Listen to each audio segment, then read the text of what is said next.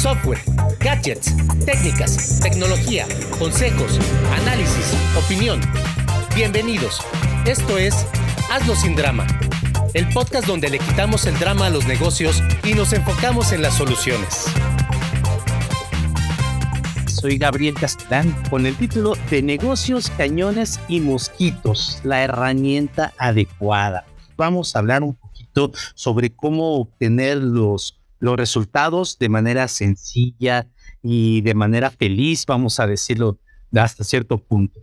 La razón por la cual se llama de negocios cañones y mosquitos es precisamente por un proverbio chino que realmente no sé si sea realidad, que existe, si es que realmente lo dijo Confucio o si es invento de, de una película que vi hace tiempo era una clave precisamente y que estaba relacionada con estas palabras.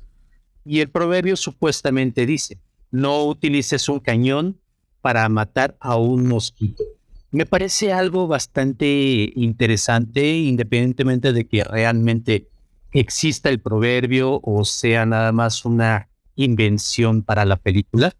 Y me parece muy interesante por el hecho de que efectivamente cuando tú utilizas demasiadas cosas para obtener algo que no lo requería, en realidad lo que estás haciendo es, por una parte, complicándote las cosas. Por otra parte, estás evitando que las cosas salgan rápidamente, quizá. Entonces, en este sentido, lo más importante precisamente es elegir la herramienta adecuada para el trabajo correcto. Y a partir de esto, pues tengo una, una anécdota con la que quiero comenzar, que es precisamente cuando estaba con mi esposa buscando unas literas para mis niños. Resulta que estuvimos con la idea, porque era vacaciones y los niños estaban con sus abuelitos, teníamos la intención de darles una sorpresa y renovar toda su recámara. Entonces estuvimos buscando efectivamente la forma de darles más espacio y concluimos que el tener las literas era una de las mejores soluciones que podíamos tener. Y efectivamente salimos y empezamos a buscar literas. Y fuimos a la tienda fulana y fuimos a la tienda sutana, etcétera, y encontramos, claro, una gran cantidad de, de probabilidades, algunas extremadamente económicas y otras extremadamente caras. Algunas cubrían muy bien ciertos aspectos como la facilidad, como el que estuviera bonita, la resistencia, etcétera, mientras que otras definitivamente, pues no. Eran demasiado simples, incluso hasta peligrosas. A mí me gustaron un par de ellas y estuvimos debatiendo entre mi esposa y yo tanto por el costo como por la utilidad. Entonces yo me iba hacia una, un juego de literas que en definitiva pues estaban demasiado altas para el presupuesto que habíamos determinado. Y yo estaba un poco frustrado precisamente por esa parte. Entonces mi esposa lo que hizo fue decirme, a ver, Gabriel, ¿cuál es el objetivo? ¿El objetivo es lo que tú quieres o es lo que habíamos determinado inicialmente? Que efectivamente dije, bueno, tienes razón, el objetivo es darles más espacio a los niños, que tengan la sorpresa, etcétera. No es salirnos del presupuesto. Ya posteriormente quizá podamos comprar otras si es que se nos antoja y cubrimos un nuevo presupuesto.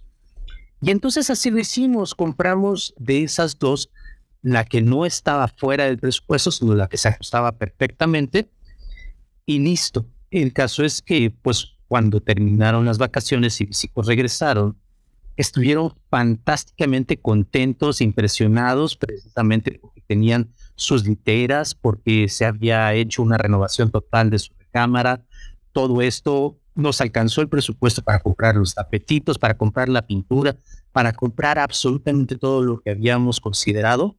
Y fue una experiencia muy bonita pero además fue una experiencia que me dejó algo muy importante, que es precisamente tratar de buscar el objetivo sin complicar demasiado las cosas.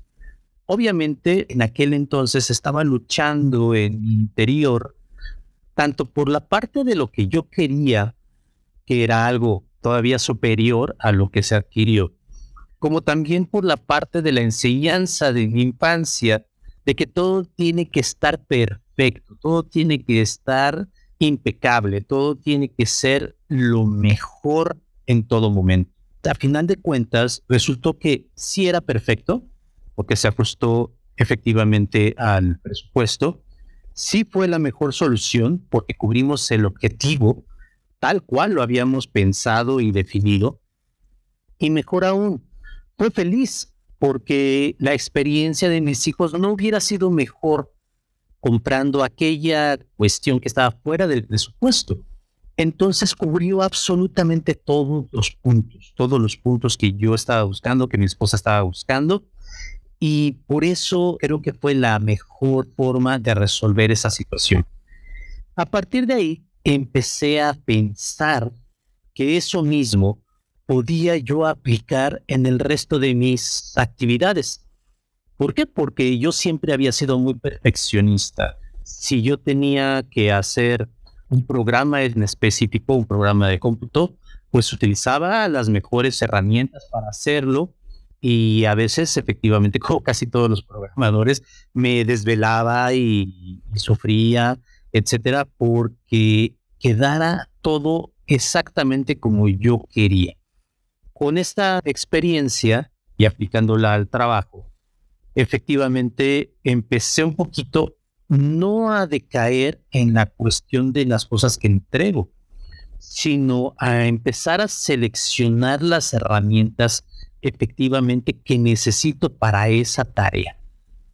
Y en este sentido también quiero pues mencionar algo que he escuchado desde hace bastante tiempo acerca de otras profesiones, otros profesionistas precisamente con sus trabajos. Voy a hablar específicamente de la cuestión de los diseñadores. Yo en algún momento trabajé con un tío que se dedicaba a crear libros, bueno, a armar libros a partir de las impresiones, se dedicaba a la cuestión de diseño editorial, etcétera. Y trabajé con él un, un tiempo todavía era el tiempo en el que se tenía que recibir una impresión de una máquina especial que hacía rollos de metros y metros y metros de contenido que tenían que ser cortados con navajas, regla y navajas en tu mesa de luz, todo a escuadra, y después todo eso se tenía que poner dentro de unas hojas gigantescas con unos márgenes que se llaman cajas, y ahí íbamos vaciando el texto. Después de eso se mandaba a revisar y después de que lo revisaban nos lo regresaban con las correcciones. Y a veces las correcciones eran eh, simplemente el pasar el control de viudas. Y el control de viudas no es otra cosa más que eliminar estas líneas que quedan en la siguiente hoja y que es una única línea que le pertenece al párrafo que está en la hoja anterior. Entonces lo que teníamos que hacer a veces, de acuerdo a las instrucciones, era modificar el interlineado, es decir, el espacio entre cada una de las líneas de hasta cinco hojas anteriores y estarle cortando milimétricamente los espacios para ajustarlos y poder hacer que la línea final del párrafo que se había ido a la nueva hoja quedara en la hoja anterior junto con el párrafo anterior. Entonces era un trabajo bastante, pues interesante y bastante metódico, sobre todo de mucha atención porque no faltaba el hecho de que se te moviera la regla, cortaras la tipografía en algún momento y era una nueva revisión. Una nueva revisión, ¿por qué? Porque se imprimían precisamente estas correcciones y tenías que ahora cortar la palabra o la línea completa y la tenías que volver a poner en la misma caja. Bueno, pues eh, ya me excedí explicando el trabajo, pero es importante. ¿Por qué? Porque en ese momento empezó a entrar la tecnología precisamente al diseño editorial.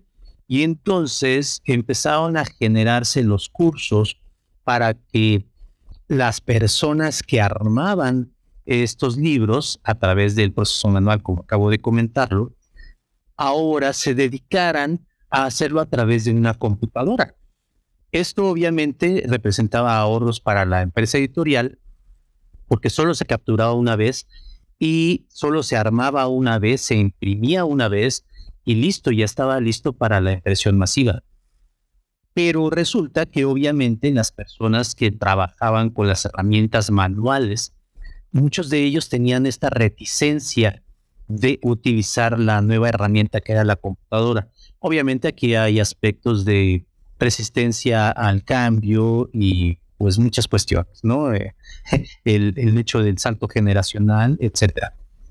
Pero lo que sí noté finalmente es que parte de su resistencia era el no querer dejar de hacer las cosas como ellos sabían, a pesar de que efectivamente se simplificaba el proceso en muchos aspectos. ¿Qué pasó? Pues que aquellos que no se renovaron, que no aprendieron estos nuevos procesos, terminaron siendo sustituidos por otros que sí lo hicieron, que sí estaban capacitados para estos nuevos procesos. Después de eso, más o menos por el 2000, eh, vi exactamente lo mismo, pero ahora referente al diseño gráfico, al diseño pues de todas las imágenes, eh, todas las cuestiones publicitarias que vemos, que la mayoría de los diseñadores trabajaba con sus acuarelas, con sus pinceles, con mucho, muchas herramientas manuales y también tuvieron que dejar de hacer eso para poderse mantener vigentes con el cambio de tecnología y tuvieron que aprender CorelDRAW, tuvieron que aprender Photoshop, etcétera. Y muchos aún no lo asumen, continúan trabajando con las partes tradicional. Sin embargo, tienen menos impacto, tienen menos ingresos que aquellos que se han dedicado específicamente a trabajar con las máquinas y hacer las ilustraciones a través de estas nuevas tecnologías. Algunos de ellos se han podido colocar como artistas y hacer que su trabajo sea muy valorado, pero la mayoría no, la mayoría está sufriendo porque nunca aprendió a utilizar las nuevas metodologías, ¿no? las nuevas herramientas. ¿Y qué tenían estas herramientas? ¿Por qué había esta reticencia?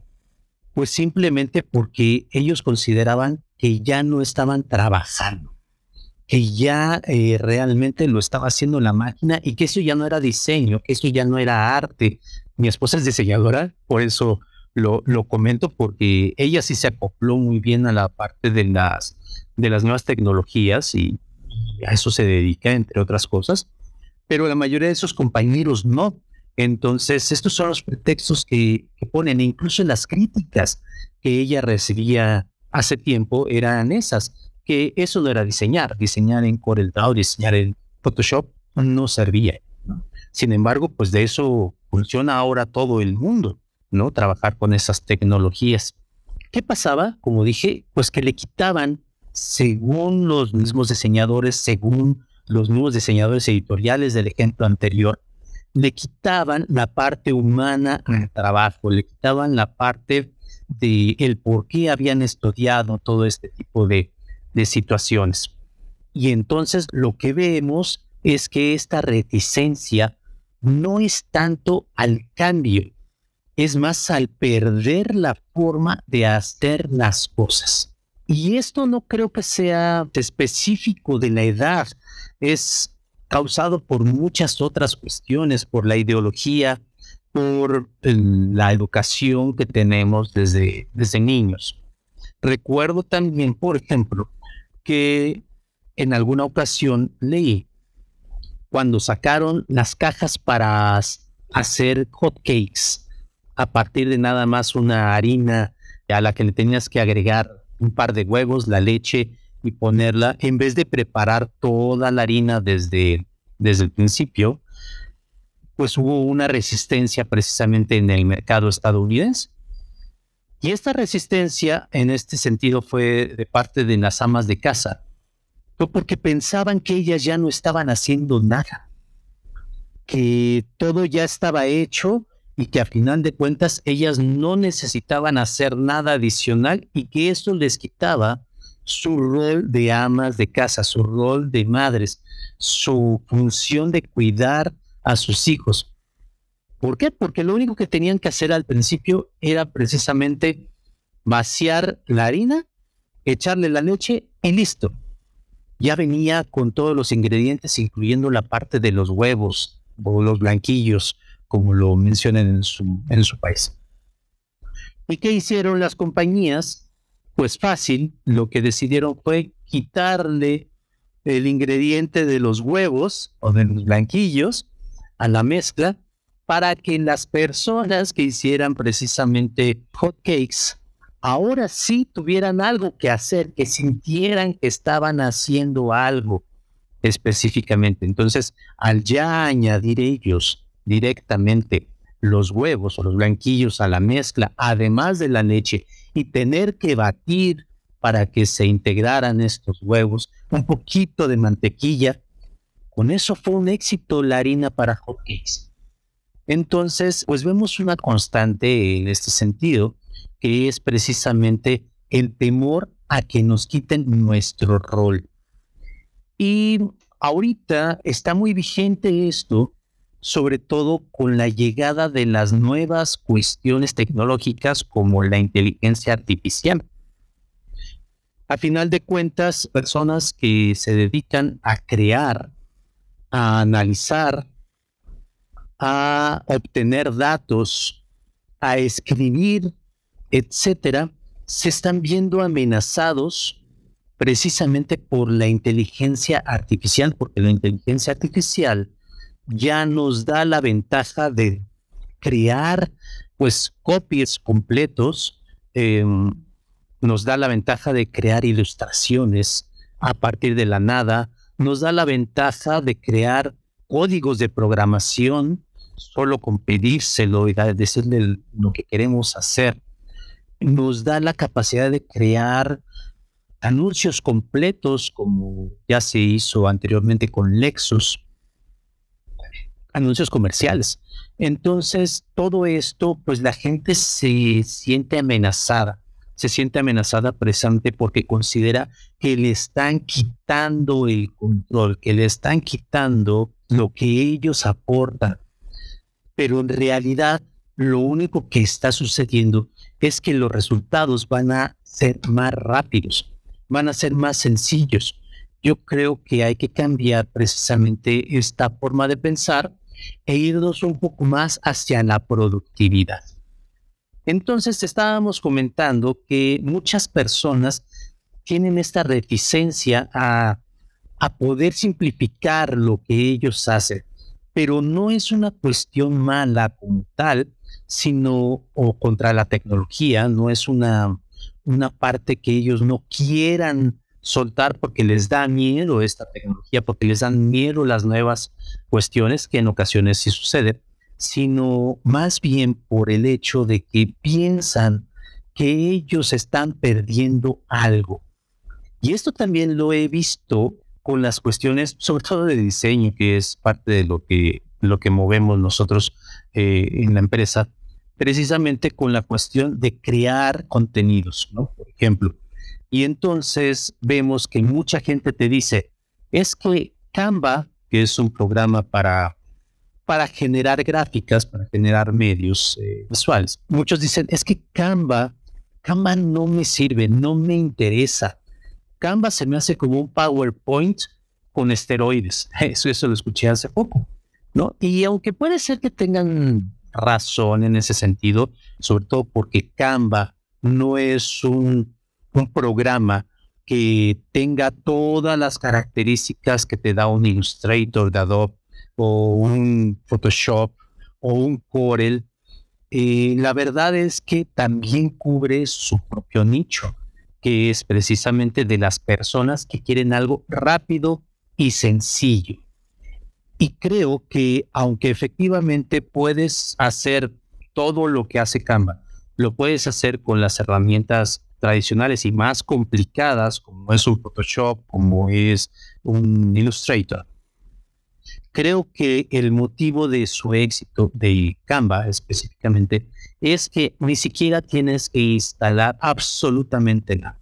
Entonces, ¿qué puedes hacer? Por ejemplo, estás trabajando con una cuenta publicitaria y ya tienes todos tus contenidos, todo hecho sin ningún problema, porque lo hiciste pues en tu Photoshop, ¿no? en tu empresa, etcétera. Pero de repente eh, se te ocurre salir de la oficina y estás con otro cliente y te avisan algo, cualquier cosa que te obliga a que tú en ese momento postes algo, que publiques una, una imagen. ¿Qué vas a hacer? Vas a tener, si por algo no tienes tu, tu computadora, tu laptop e incluso tu tablet, no la llevas contigo, ¿qué haces? Simplemente le dices, no, pues no puedo atender este problema ahorita y, punto.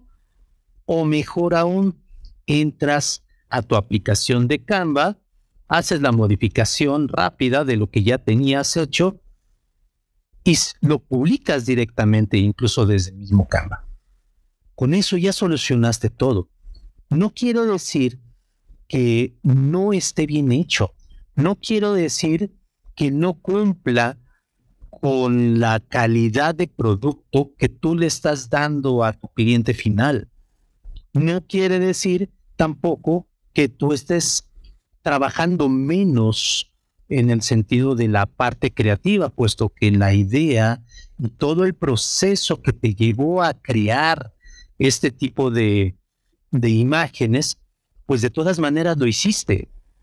Lo que sí significa es que ya no tuviste ni que invertir en una nueva licencia para otro equipo, ni conseguir en ese momento otro equipo efectivamente para poder hacer el trabajo, que cumpliste con lo necesario en ese momento y que a final de cuentas la necesidad del cliente o de la situación pues se cubrió y llegaste al objetivo o ayudaste a llegar al objetivo general. Entonces, eso no, no demerita de ninguna manera tu trabajo, tu creatividad, tu valía como creador, como empresario, de ninguna manera. Al contrario, creo que lo que implica es que eres una persona capaz de resolver problemas, de resolver necesidades con las herramientas que tienes a mano. Lo mismo podríamos decir, por ejemplo, de la creación de un podcast. Claro, cuando tú generas eh, podcast en un estudio de, de audio, de sonido, tienes una consola en la que le puedes mover y darle exactamente el tono que tú estás buscando. Tienes una serie de micrófonos con una calidad de audio increíble. Tienes un cuarto insonorizado que evita que cualquier sonido se cuele. Por ejemplo, cosas como estas, golpeteos, eh, la, campana de la basura que está pasando, cualquier cosa, todo eso no lo vas a tener en ese tipo de ambientes, de instalaciones. Pero ¿qué pasa si solamente quieres hacer un podcast y no cuentas con esas instalaciones?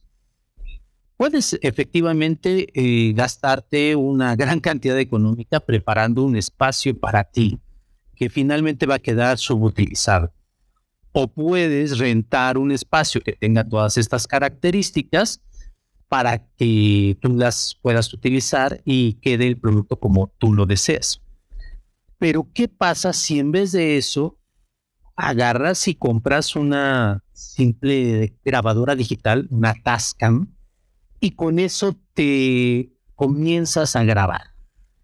Después el, el producto que sale de esa Tascam lo puedes procesar en algo tan sencillo como un Audacity, ¿no? Que es un programa gratuito precisamente para, para edición de audio. O mejor aún, ¿qué te parece si te grabas a través del celular con la grabación normal, la, aplicación normal que te genera el mismo teléfono y después, en vez de ponerte a editar y cambiarle niveles, etcétera, lo mandas a un servicio gratuito como el de Adobe, precisamente, que ahorita existe, para mejorar el audio, a cualquier audio. Entonces vas a tener un producto con una mejor calidad. No necesariamente va a ser comparable quizá con productos 100% profesionales, pero estamos hablando de un podcast que a final de cuentas incluso tiene más valor si tiene ese tipo de características de no ser tan editado, tan, tan profesional, porque tenemos también esta idea de que si algo es extremadamente profesional, pues es porque algo nos van a vender, ¿no? Entonces, como no queremos comprar, queremos escuchar, queremos aprender, queremos obtener la información, pues este tipo de podcast pueden incluso tener mejor acogida que algo hecho en una cabina insonorizada. Entonces, en este ejemplo, otra vez tenemos precisamente la cuestión de que las herramientas que estamos utilizando no solo son las que tenemos a mano, sino son las adecuadas para el objetivo final que estamos buscando. Y creo que esa es la parte más importante. Ahora, ¿cómo podemos efectivamente determinar cuáles son los objetivos? ¿Qué es lo que sí podemos eliminar y qué es lo que no podemos eliminar dentro de estos procesos, dentro de esta cantidad de equipos que utilizamos, etcétera, dentro de nuestra vida, tanto profesional como, como diaria? Pues lo podemos hacer precisamente a partir de algo que hablamos en la sala anterior de landing pages eh, delegando el proceso de venta, que fue precisamente la palabra de los procesos. La definición de tus procesos de todo tipo, de todas las cosas que haces, es decir, de las tareas que realizas, precisamente te puede decir qué es lo que puedes simplificar. No vamos a decir eliminar, vamos a decir simplificar al 100%. ¿No? Por ejemplo, en este caso del podcast, pues puedo simplificarlo. ¿Por qué? Porque en vez de, de cargar todo un equipo y meterme una cámara insonorizada, etcétera, pues puedo hacerlo metiéndome incluso en el closet con mi teléfono y grabándome, ¿no? Con eso es suficiente para obtener una calidad aceptable. Y sobre todo si la mando a mejorar por la inteligencia artificial de Adobe, perfectísimo, voy a tener todo lo que necesito específicamente para generar el podcast. Entonces, eso viene precisamente porque el proceso me está definiendo, primero, quizá, crear la idea, después, crear el guion de la idea, que puede ser algo que estás leyendo literalmente palabra por palabra, o puede ser solamente una guía o puedes generar una escaleta efectivamente para poder tener el control del tiempo, etcétera. Pero eso ya es la planificación de lo que estoy hablando, ¿no? Que es el segundo proceso. Después, el tercer proceso como tal, podríamos decir que es la grabación. Y el cuarto proceso es la edición. El quinto proceso ya es la publicación de ese podcast. En este caso, ¿no? En particular. Entonces, dentro de estos procesos, podemos ver que, o tareas principales, podemos ver que hay otros subprocesos u otras tareas pequeñitas que tenemos que ir generando. Y cada una de estas tareas requiere quizá de un equipo en específico. Y allí es donde podemos llegar a determinar si realmente la herramienta que estamos utilizando es la que necesitamos se queda corta o incluso está sobrada. Entonces, por ejemplo, si voy a grabar un video para, para Instagram, pues agarro mi celular y con eso grabo mi video. A lo mejor en este momento lo único que estoy haciendo es una, una transmisión eh, amateur. Si estoy haciendo este tipo de transmisiones, pues quizá pierda valor si es que esa la grabo, después la bajo, le hago 20 mil ediciones y después la subo otra vez para lanzarla a Instagram. Esa frescura se puede perder, ¿no? Entonces, como la gente lo que necesita es esa frescura, pues la simple herramienta de grabar con la misma cámara de Instagram, eh, la que te proporciona Instagram, o mejor aún con la cámara de TikTok, que te da 20 mil cosas, con eso es suficiente para obtener el resultado que tú estás buscando.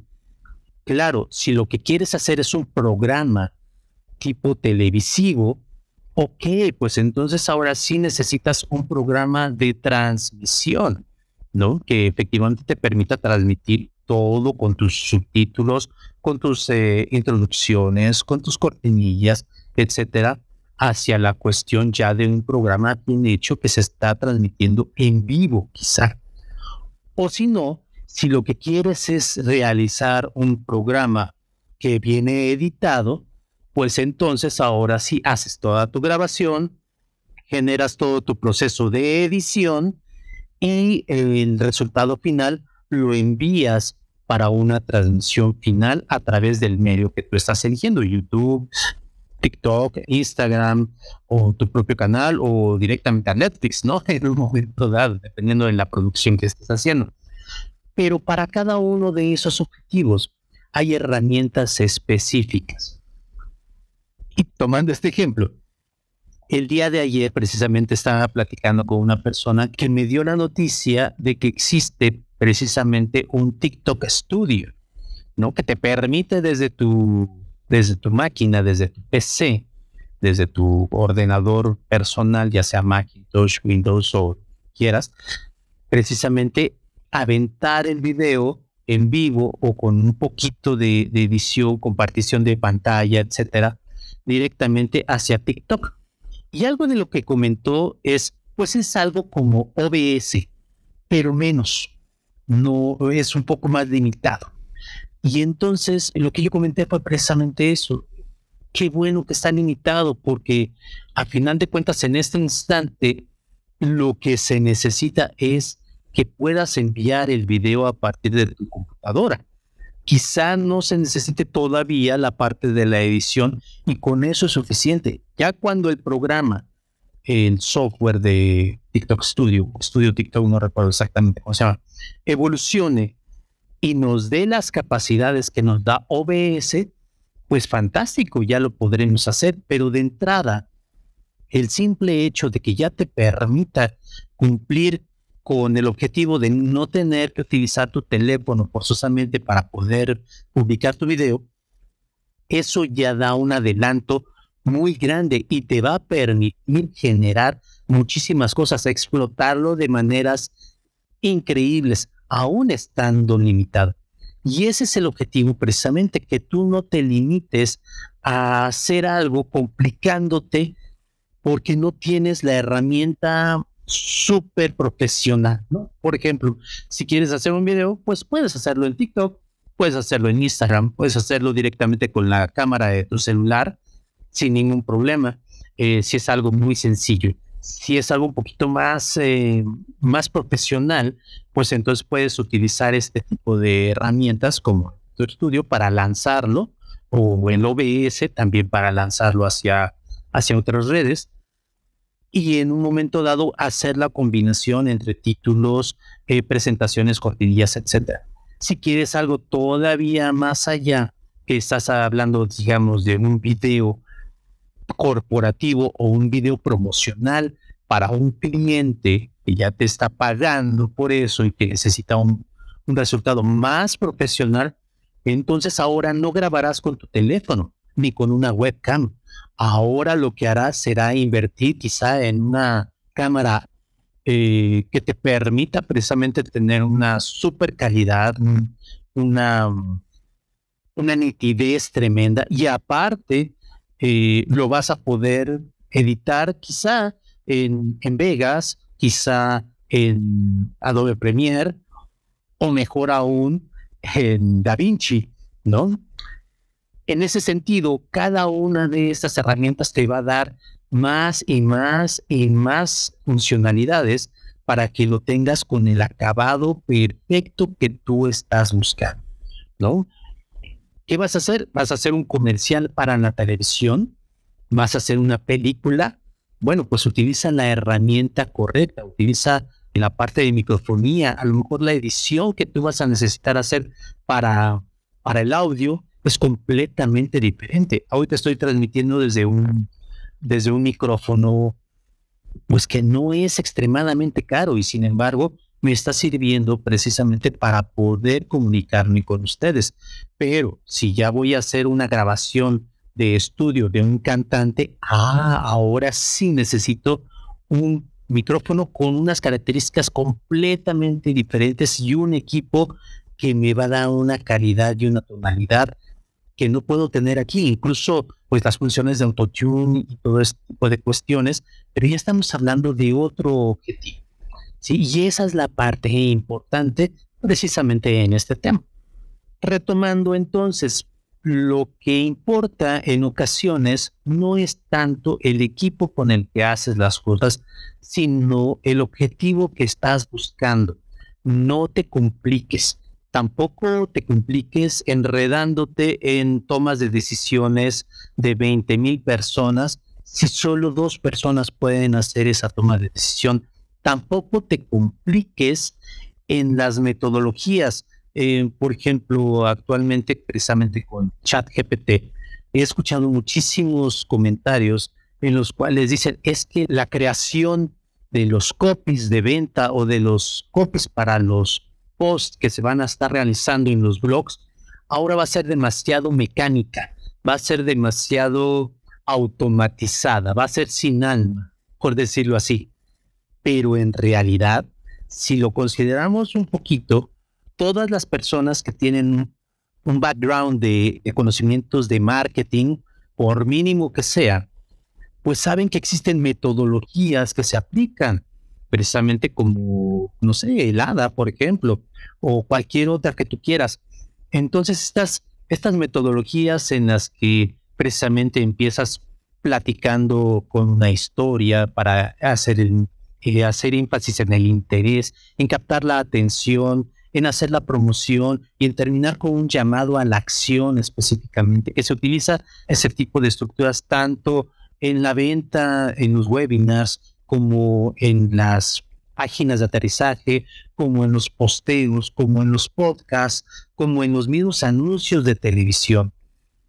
Entonces, esa parte ya está muy estructurada, ya está totalmente pues definida.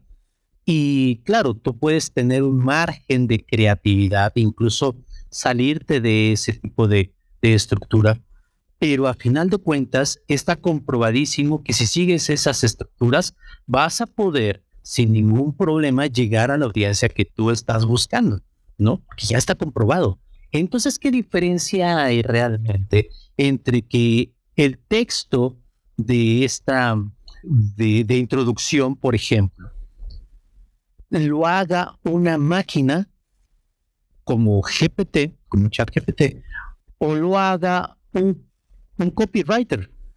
Claro, me vas a decir, es que el copywriter tiene una cantidad de, de bagaje cultural, de preparación, de estudios, de experiencia que no tiene la máquina. Y tienes razón. En ese sentido, tienes absolutamente toda la razón si me hablas al respecto. Pero resulta que cuántos copywriters son excelentes.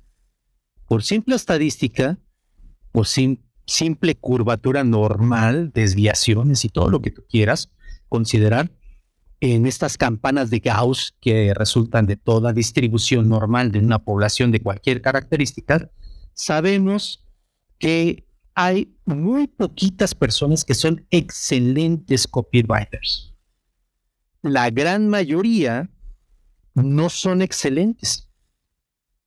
Menos de la mitad son buenas. Mucho menos de la mitad. Y entonces tenemos que la mayoría de las personas, o al menos siendo estadísticamente o probabilísticamente hablando justos, el 50% de, las, de los copyrights que existen no son buenos. De los copywriters, perdón. No son buenos. Son mediocres o menos. Lo mismo sucede en cualquier otra actividad. Lo mismo sucede en la cuestión de, los programadores. Claro, hay programadores excelentes, pero la mayoría son mediocres o de menos calidad. Habemos personas que hablamos y la mayoría de los que hablamos y tratamos de comunicarnos a través de estos medios de voz, de video, etcétera, no somos excelentes. La gran mayoría somos mediocres o de menor calado. Entonces, la gente está eh, buscando esta perfección en las máquinas, la gente está buscando esta perfección en los procesos, pero los procesos realmente están ahí para lo que funciona. Y lo que funciona efectivamente es lo que la gente busca. Y lo que la gente busca al mismo tiempo no es al 100% esta perfección puntual. Claro, si tú la puedes dar, está fantástico. eso mejora tu calidad, tu servicio, etcétera. Pero la mayoría de las veces ni siquiera es tomada en cuenta. Entonces, si yo voy a hacer un video para TikTok, por decirlo así, que está tan denostada esta red, pero en realidad es tan eh, vale la pena un caso de estudio específicamente para esto.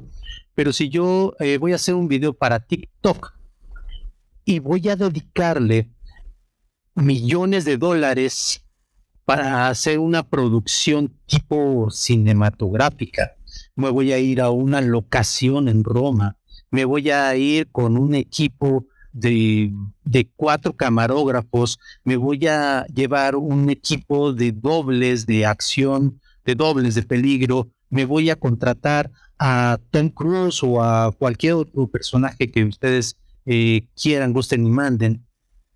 Y con eso yo estoy efectivamente promocionando en TikTok un, un bolígrafo, por decirlo así, un bolígrafo o una computadora o lo que tú quieras, resulta que si lo vas a publicar en TikTok, incluso va a tener más impacto el influencer que está bailando y que te muestra la pluma que Tom Cruise mostrándote la pluma.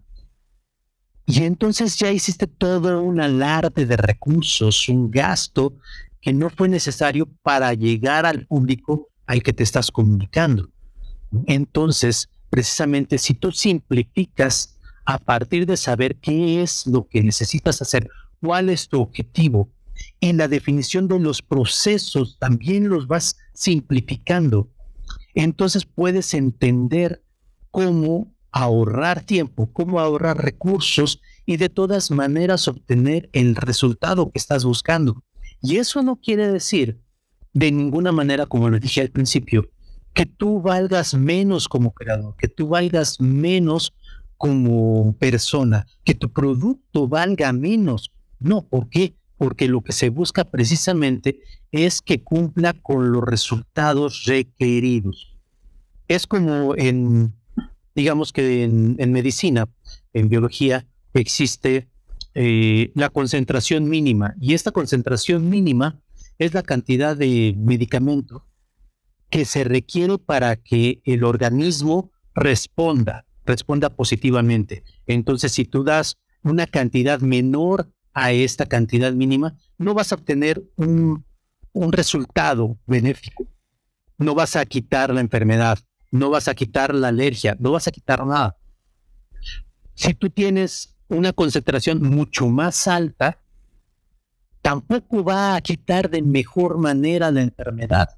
Sí, porque todo esto se empieza a eliminar del cuerpo rápidamente, entonces eh, se empieza a metabolizar, etcétera.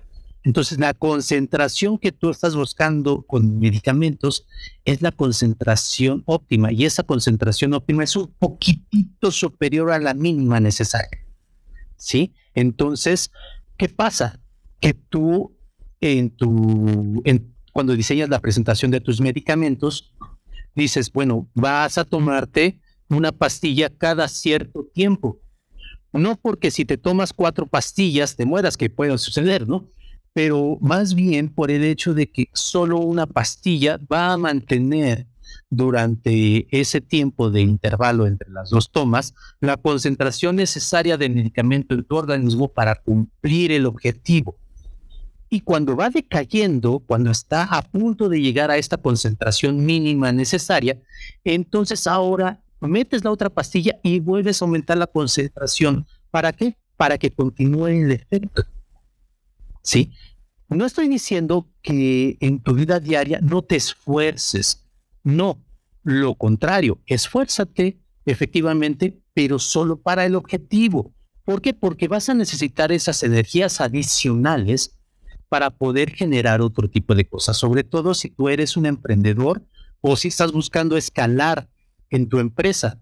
Vas a necesitar esa energía restante para poder hacer tu plan de acción, para poder generar un nuevo producto, para poder resolver una serie de problemáticas que existen y que a lo mejor en este momento no puedes ver y ya puedes empezar con el análisis para determinarlas. ¿sí? Entonces vas a poder mejorar en todos sentidos si simplificas, si en vez de utilizar un producto o una, una funcionalidad muy complicada, precisamente usas una funcionalidad más simple que te lleve exactamente al mismo objetivo. Y en respecto a, este, a esta cuestión, vamos a empezar a hablar precisamente de cómo simplificar los procesos, cómo identificar estos procesos precisamente, cómo llegar a utilizar las, las herramientas actuales de software, aplicaciones, automatizar nuestras tareas, mejorar nuestro flujo de trabajo, etcétera, incluso llegar al monitoreo y la evaluación del progreso de nuestros objetivos para determinar el progreso general de objetivos más grandes. Sí, pero todo esto con la finalidad de que tú tengas tiempo para lo que tú necesitas, para que tengas la oportunidad también de mejorar en otras áreas, para que tengas la oportunidad de mejorar tanto los mismos procesos que siempre pueden estarse mejorando sin complicarlos, como los productos, como los servicios, como tu estrategia de marketing, como tu estrategia de presencia incluso, que tengas tiempo de prepararte, que tengas tiempo de descansar, que puedas liberarte, porque también muchos de los objetivos de los emprendedores no son el estar, pues ahora cambiar el el trabajo de ocho horas por un trabajo de 23. No, eh, no, para nada. El, objetivo generalmente es mejorar en calidad de vida.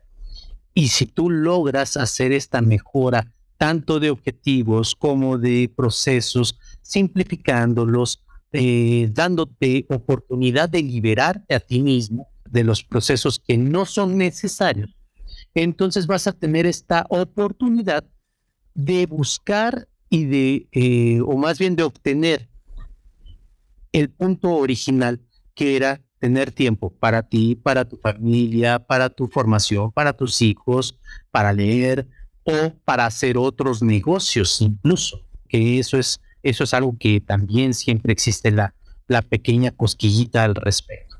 En fin. ¿Qué opinas del tema?